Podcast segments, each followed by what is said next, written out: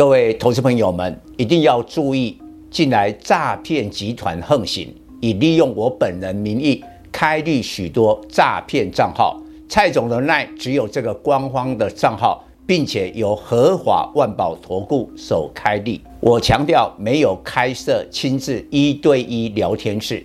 没有技术班教学，没有互委托下单，没有港股、美股及任何衍生性金融商品交易。近年来也没有出书准备。只要看到任何利用蔡总肖像开立的粉丝团，要求做出上述的行为，就是诈骗集团。粉丝们看到一定要帮我们检举，共同抵制。感谢大家。各位粉丝朋友，大家好，我是蔡明彰，现在是礼拜二盘后的分析。在盘前我们就谈到了今天的盘势，应该是会把昨天礼拜一跌的一百六十二点收复回来。那理由就是昨天美国股市的上涨，英国内阁收回财政的减税错误的政策。那今天虽然说留了上影线，但是并不明显的上影线。那收盘是涨一百五十八点，所以你看，就真的把昨天跌的一百六十二点收复回来了，收在一万三千一百点以上。但今天还是量缩。今天我们要挑毛病的话，第一个成交量的萎缩，大家不太敢追；第二个。外资跟投信，尤其投信呢，卖超，还是一个卖超，所以我认为大盘的反弹稳定度不太够，我建议粉丝还是在持续的观望，因为明天礼拜三的话呢，假如今天晚上礼拜二美国股市科技股续涨，这个可能性是存在的。因为现在的这个纳斯达克的期指显示涨幅有超过一趴，所以美国的科技股继续涨的话，明天台北股市会继续反弹。但既然今天都有上影线，你认为明天礼拜三不会再有上影线吗？还是会有啊？为什么？礼拜四，台北时间礼拜四，特斯拉的财报，这是本周最影响台股的变数。那我们看一下，现在全球电动车的争霸战，大家会想说，本来就特斯拉是王者啊，谁还能跟他争霸？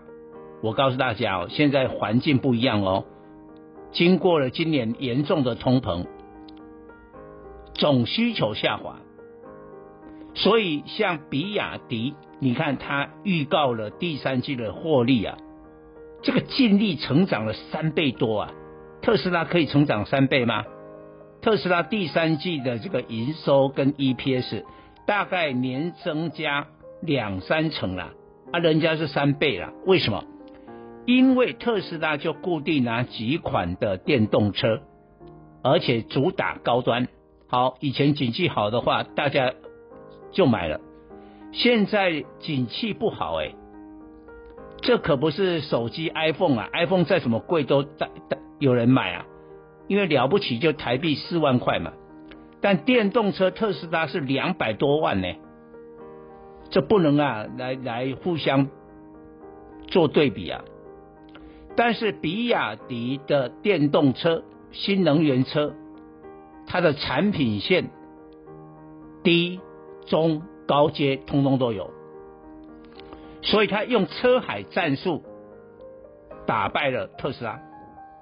所以各位要小心哦，电动车概念股，假如估值太高、本利比太高股票，你假如最好是礼拜四啊，特斯拉财报不要突车啊。